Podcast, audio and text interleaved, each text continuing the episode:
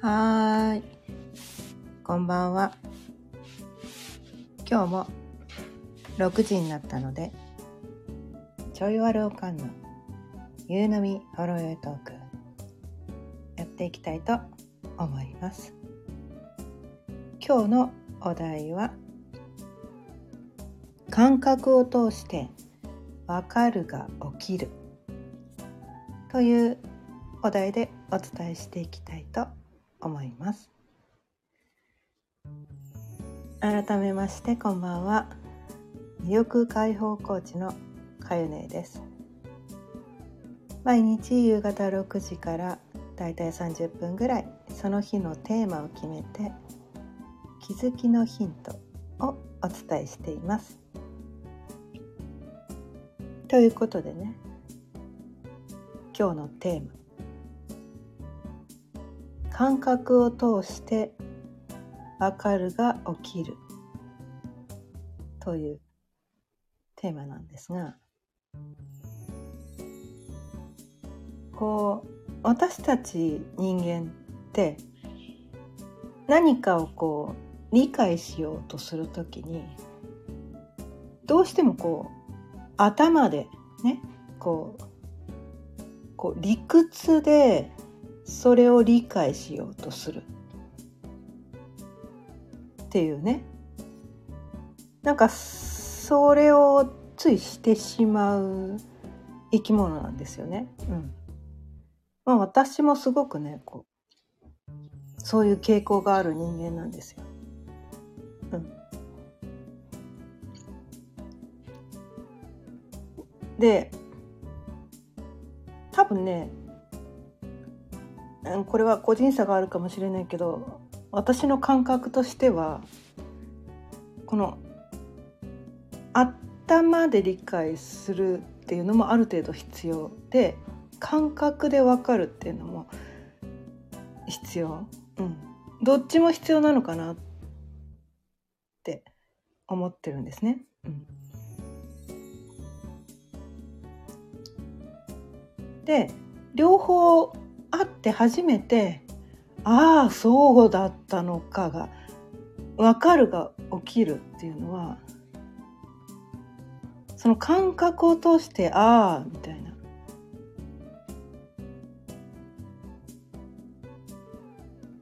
なんかそれがすごく大きいのかなって思うんですよね。うん、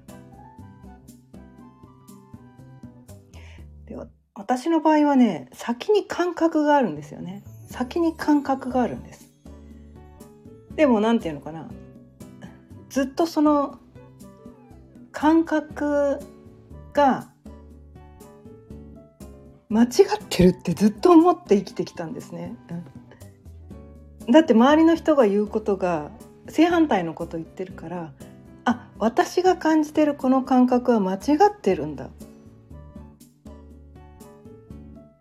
ってずっとそのね自分が感じてる感覚を否定し続けて生きてきたんですね。だから私が感じてる感覚は間違ってるっていうことは私おかしい人なんだ。なんかこう何て言うかな。おかしいっていうかなんていうかな。他の人と感覚が違ってえっ、と何て言うかな。その他の人と同じ感覚でいられない私はおかしいみたいな。すごいななんていうのかな。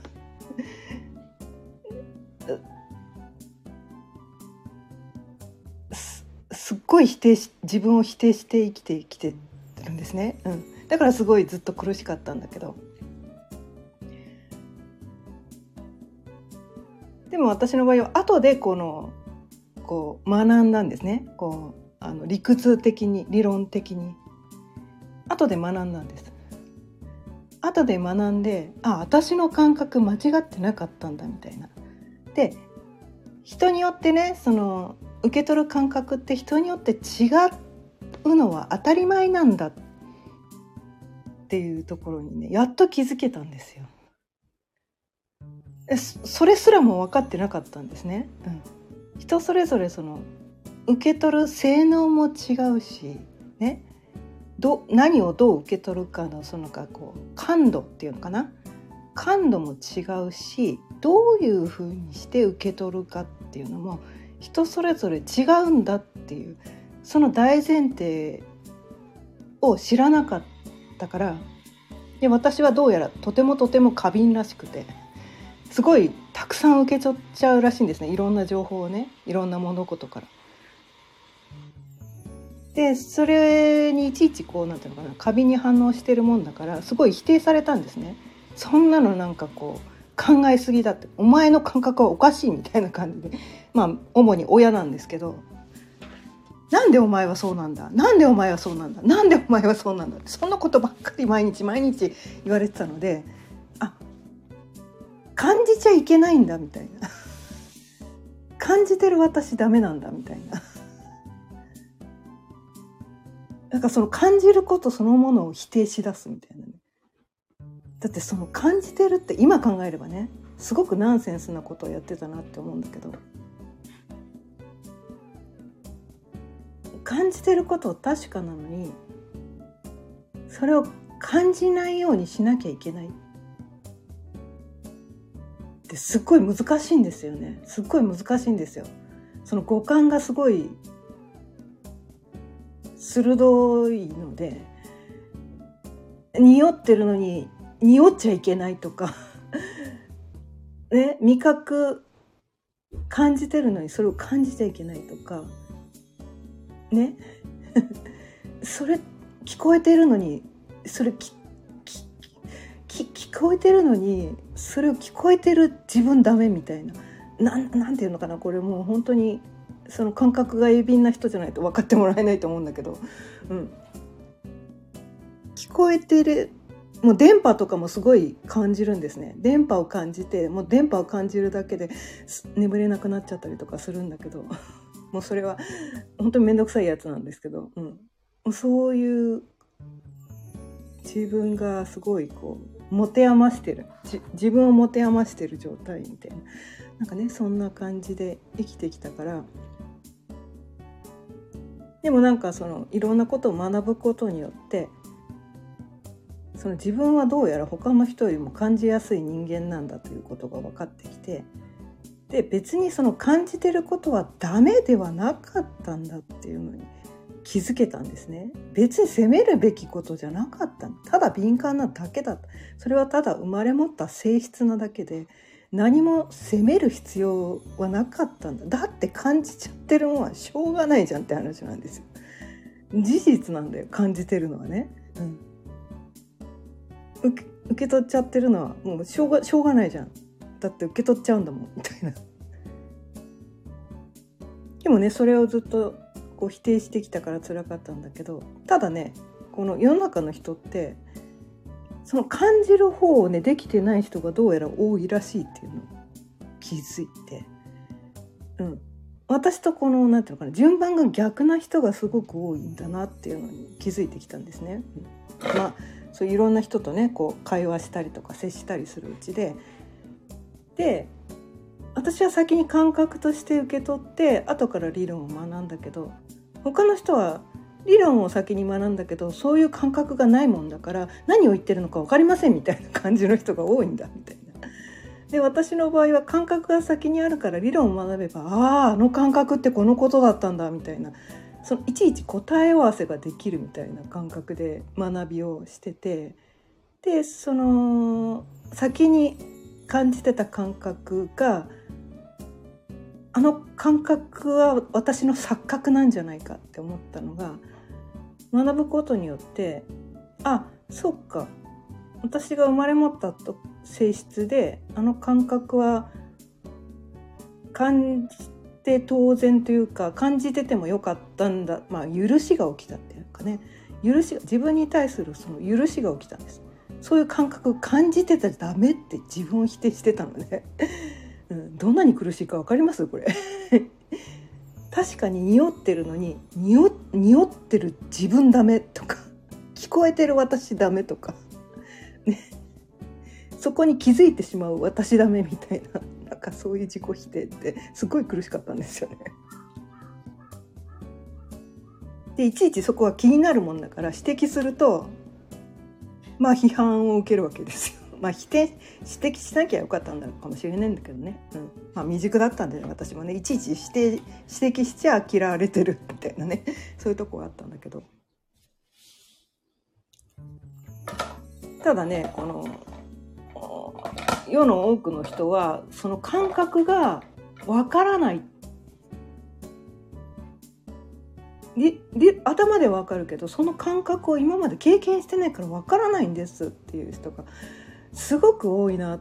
ていうのをいろんな人とこのセッションしたりとかこの会話をしたりとかいろんな人の話を聞いてたりする中でみんな先に理論を学ぶんだ。私と順番が逆なんだっていうところを知ってちょっとね衝撃だったんですけどああそうか。だから話が噛み合わないんだと思って世の中のこの一般的にこれね言われてるのは先に理論で後で感覚。で感覚に落とし込まないと分かんないよみたいな。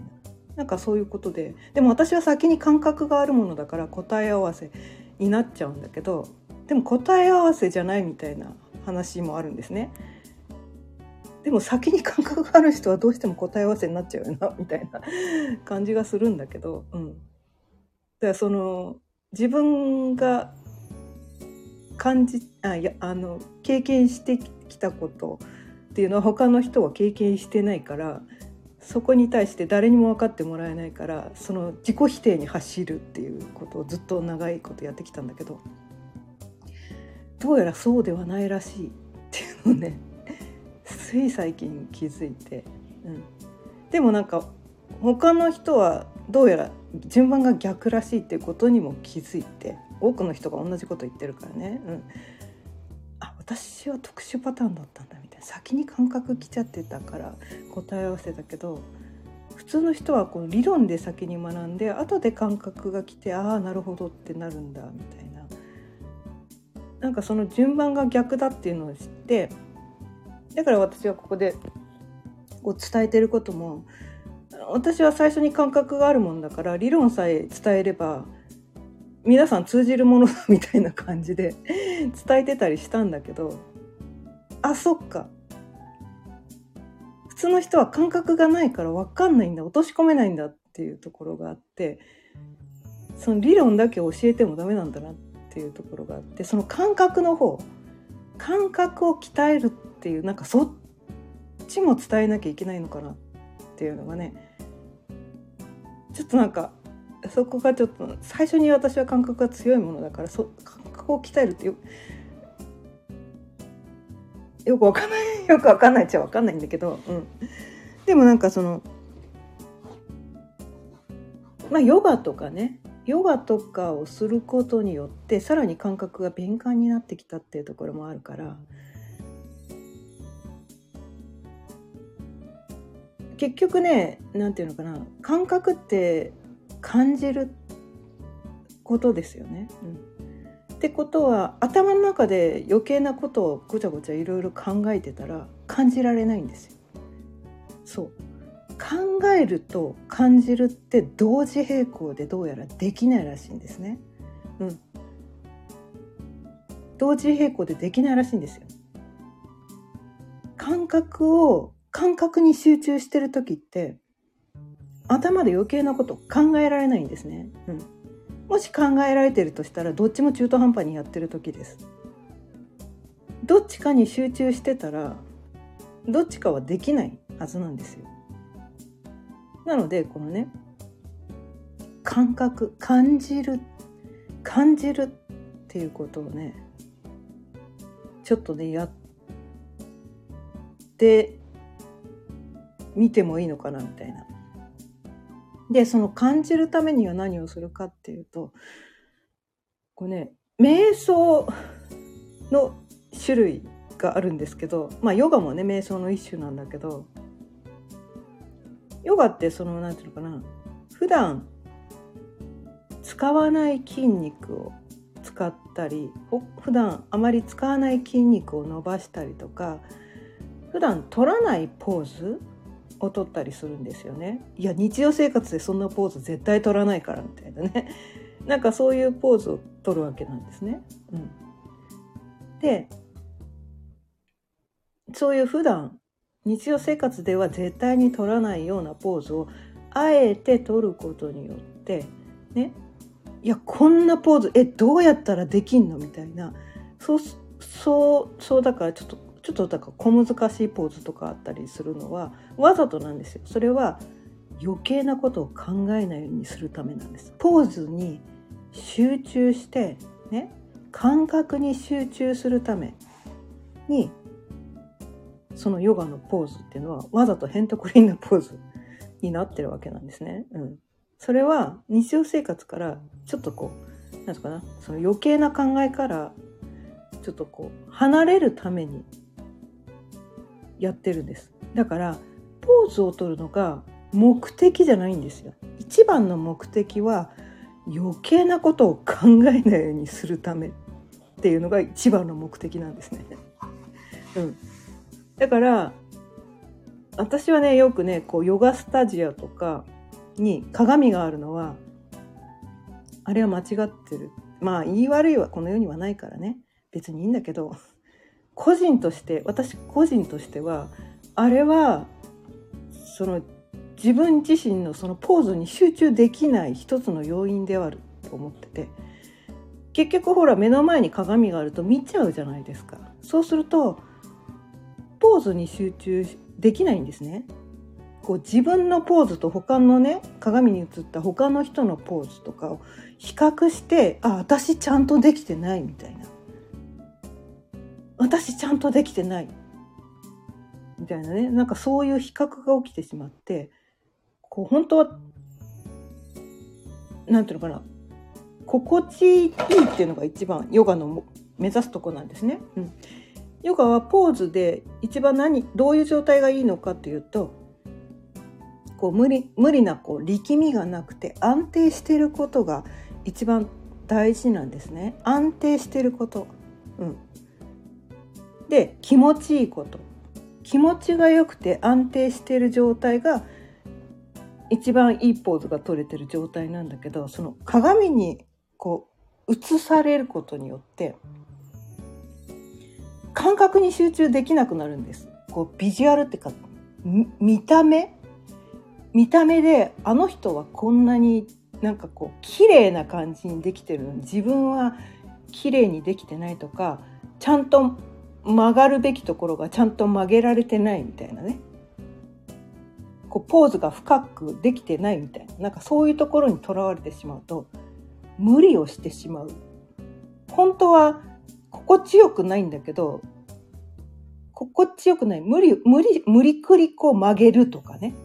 無理くりこう力んです。なんかこう見た目だけ綺麗な感じのポーズを取ろうとするみたいな。その感じるとは真逆のベクトルに行ってしまうっていうそういう現象が起きてくるのがあの鏡があるヨガスタジオでまあそうじゃない人もいるかもしれないけどね鏡目の前にあっても全然鏡なんか見ないでポーズに集中できる人もいるんだと思うんだけどそれはよっぽど熟練者だと思うんですね。ど素人はやっぱり鏡気になっちゃうと思うんですよ。で鏡があるヨガスタジオって大体ど素人がやるスタジオに鏡があるんですね。熟練者がやるヨガスタジオにあんまりね鏡ないんですよ。うん、意外とね。意外とないの。逆パターンが起きててそうするとあなんかすごいそこに私はすごい違和感を感じるんだけど、うん、感覚に集中できないんですね、うん、感じるに集中できないんです。自分が今すごく気持ちよくポーズができてるかとか安定してできてるかとかすごいこう何て言うのかな自分の感覚に集中できてるかっていうところと真逆のベクトルに行ってしまってるっていうところであの鏡を意識しないでそのねなんかこうヨガとかやるっていうのがすごく大事なんですよね。感覚に集中する、うん、っていうのがすごい必要。なので何ていうのかなヨガで感覚に集中するっていうのが全然かた多分その鏡があるところでその素人向けのレッスンを受けてる人は多分何言っちゃってんだろうこの人ってヨガってだってポーズでしょとか思ってる人も多分たくさんいると思うんですけど、全然ベクトル違うんだよねみたいな。ベクトルが全然違うところに行ってるからヨガの良さが分かんないんだよねみたいなところに行ってヨガレッスンをね私は途中でやめてしまったんですけど、うん、なんかこうあまりにもこうベクトルが全然違う方向に皆さん向いちゃっててそういうもんだって認識されてるのが悲しくてたまらなくて、うん、そこから離れてしまったんだけど、うん、ただそのね感覚を感じるっっていうところがすごく大事だと思ってて。でそのためにこの、あ、ヨガってポーズを取るからどうしてもねなんかそういう制限があるんだけど瞑想の中にはそのヨガに限らずその自分の感覚に集中する瞑想方法っていうのがいくつもあってその中の一つに食べる瞑想っていうのがあるんですね。うん、食べる瞑想まあ簡単なのはね呼吸瞑想とか言って呼吸に集中するっていうのがね一番簡単なのはあるんだけど意外とね呼吸瞑想もね結局なんか最初は呼吸に意識してるんだけどそのうちやっぱり考えにとらわれてしまったりとかして意外とね難しかったりするんですよ素人にはね、うん、でもねこの食べる瞑想ってね意外とね集中しやすいんですよ。とても集中しやすい。でやってみてね分かったんだけどあ食べる瞑想めっちゃいいじゃんとか思って。うん。そのね感覚に集中するっていうのでこの食べる瞑想すごいおすすめなのでちょっとね今日はねこの食べる瞑想についてお伝えしてみたいと思うんですが、うん。まあ、まずねこう目の前にこう食べ物を用意してほしいんですね。うん、で何でもいいかっていうと、まあまあ、結論言うと何でもいいっちゃ何でもいいんだけど私がおすすめするのは果物です。果物。それも自分でこの皮を剥いたりとかできるような果物。うん。で私ねこれね一番良かったのはみかんでした。みかんみかんがすごい良かった、まあ、バナナとかでもいいんだけど、バナナとかでもいいんだけどみかんがめっちゃ良かったですねこの食べる瞑想には。でまず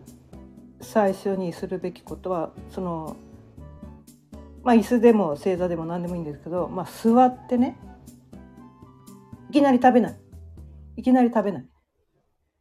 まずは目の前にそのね食べ物を置いて目で楽しむから始まるんですね目で楽しむこう細胞単位までねその目の前の食べ物がどういうこう蘇生になってるかっていうのに目でまあガン見するみたいな感じですね。ガン見するわけですよ。お前はどんなやつなんだ？どういう存在なんだ？みたいなのをね、ガン見するわけです。もうみかんちゃんがね、恥ずかしがりぐらいガン見するわけです。もうそこに全集中するわけです。これは視覚にね、視覚に全集中するわけです。で、みかんというものと対峙するわけです。別に戦う必要はないんだけどね。戦わなくていいんだけど、目でまず味わうんです。みかんちゃんをめでるわけです。愛するわけです。で、ひとしきりね、そのみかんちゃんを目で味わったら、その次にこう、指先で触れる。その感触をねこう触覚というものでこう味わう。ですね。最初はこうツンツンみたいな感じで。ね。こうどのくらいのや硬さとか柔らかさとか。どんな感じ？どんな感じっていうのツンツンしてみるんですね。ツンツンしてみる。なるほどこんな感じね。ってまあ、それが分かったら初めて手に取る。手に取るわけですね。手に取ってこうね。その感触をね手のひら全体で味わう。味わうわけですね。みかんちゃん。いうことでね。愛情を伝えるわけです。でその次初めてね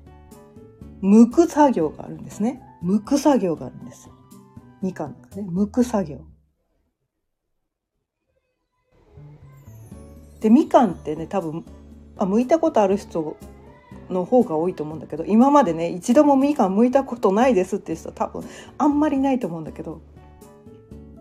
もう剥いた瞬間こうふわっとこうみかんの香りがこう空中に漂うじゃないですか。だから最初のねこう、まあ、大体親指ですよね。多分ね。親指をプスッと刺してその瞬間の香りを楽しむんです。香りを楽しむ。香りをめでるわけです。こう鼻孔いっぱいに広がるこの香りをねなんていい香りなの？これみかんアレルギーの人はねこれダメかもしれないけど。みかんアレルギーの人は違う果物で試してみてくださいね。柑橘アレルギーの人はね無理にみかんでやらなくてもいいですよ。まあ今ねちょっとみかんのシーズンじゃないからね。うん。まあグレフルとかでもいいかもしれないですけどなんか柑橘類他のものでもいいんだけど。でそのね香りをひとしきり堪能したらそれからこうねこう全体を剥くという作業。でもその何も考えずにペッペッペッペッってむこうただ無意識に剥くというよりはその剥く作業。丁寧にこのなんていうのその剥く感覚ね。手のひらで感じる指で感じる感覚をいちいちいちいちこう念入りに味わう味わうんですそこに集中するんです。触覚に今度は目つぶってもいいです。目つぶってもいいです。今度は触覚に全集中。で、その時に、まあ、香りもね、どんどんどんどん向いていくに従って、香りもどんどん広がってきますよね。だから嗅覚のね、目つぶると、その視覚情報がなくなることで、他の感覚がこう鋭敏になるんですね。で、触覚とこの嗅覚だけにする。うんでそれを目いっぱい感じるめでる愛するっていうことをするんですね。うん、でひとしきりこう向い向き終わって今度はねその向き終わったこうビジュアルをこう目を開いてね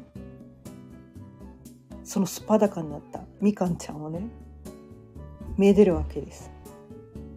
こう節の具合とかねその白い筋とかねどんな感じになってんの？みたいな感じで 今度今度は視覚情報ね視覚情報をでこうめでるというところで、ね、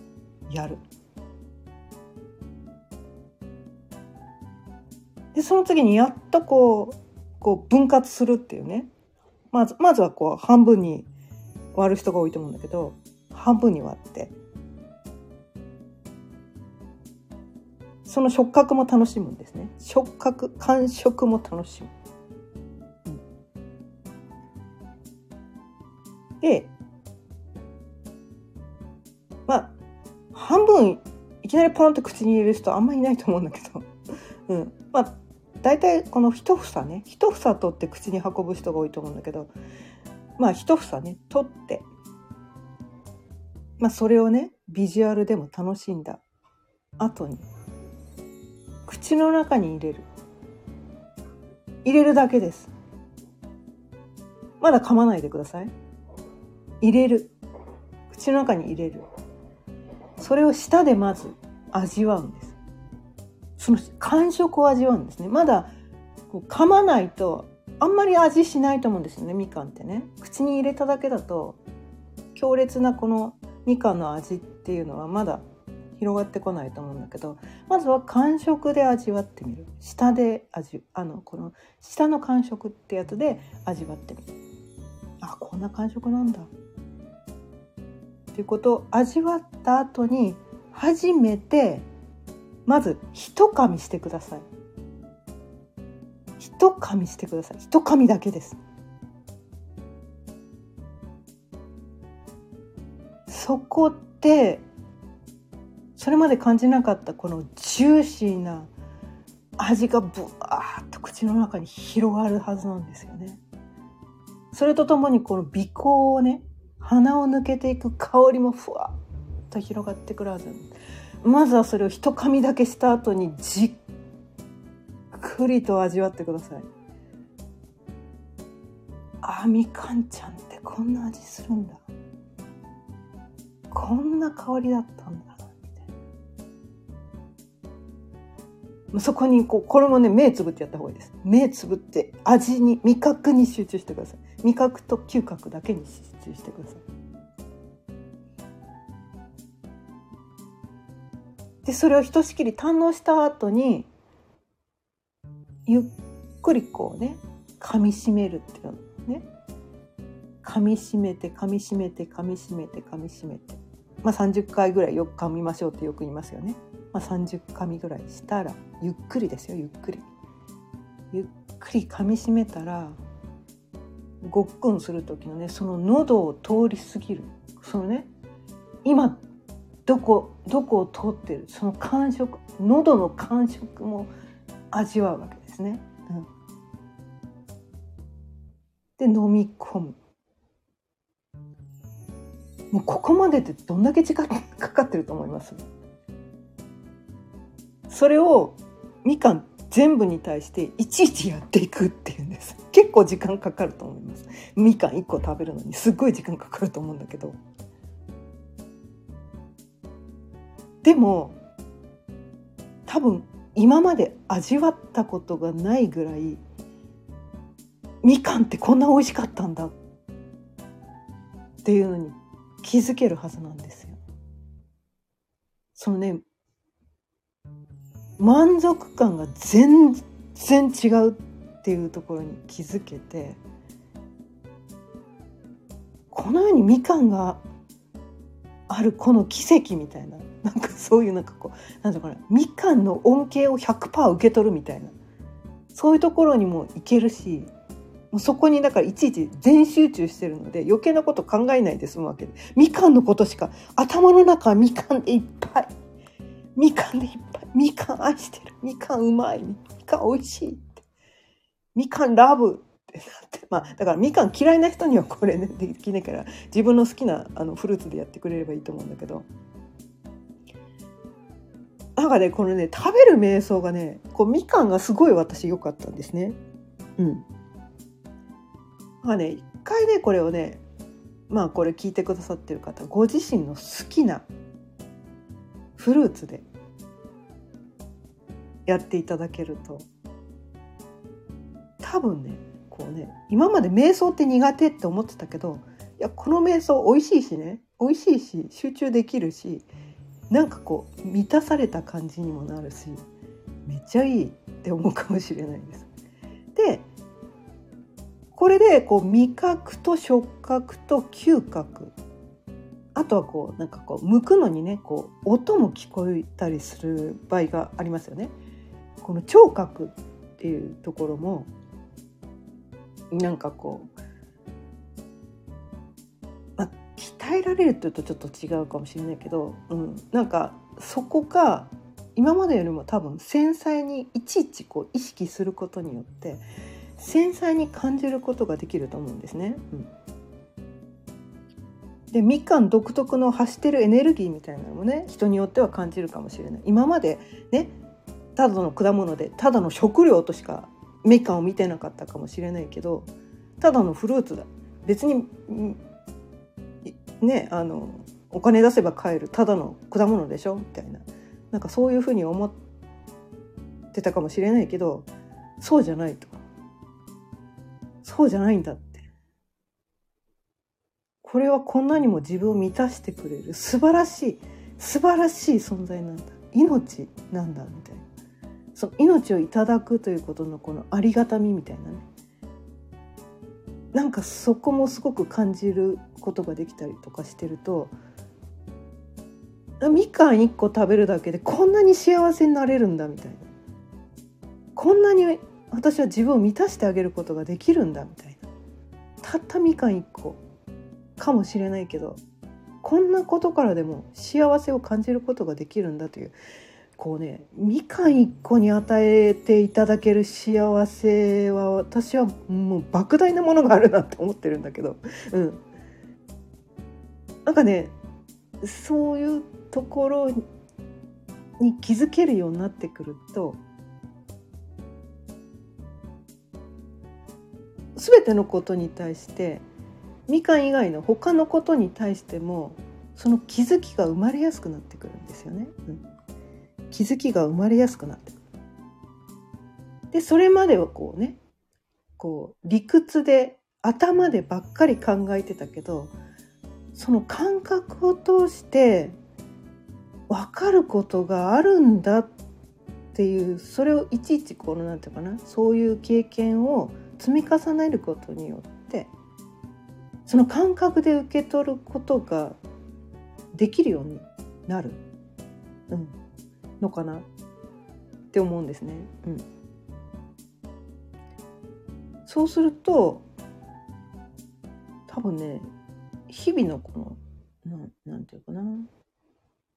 幸せ量が変わってくるのかなと思ってあとはね私が毎日ここでね音声でお伝えしてるこの人何言ってるのかさっぱり分かんないって思って 言って言ってることが多分ひょっとしたらもうちょっと理解理解で分かっ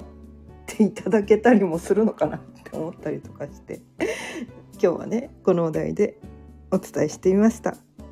ということで今日も30分過ぎたのでそろそろ終わりにしたいと思います。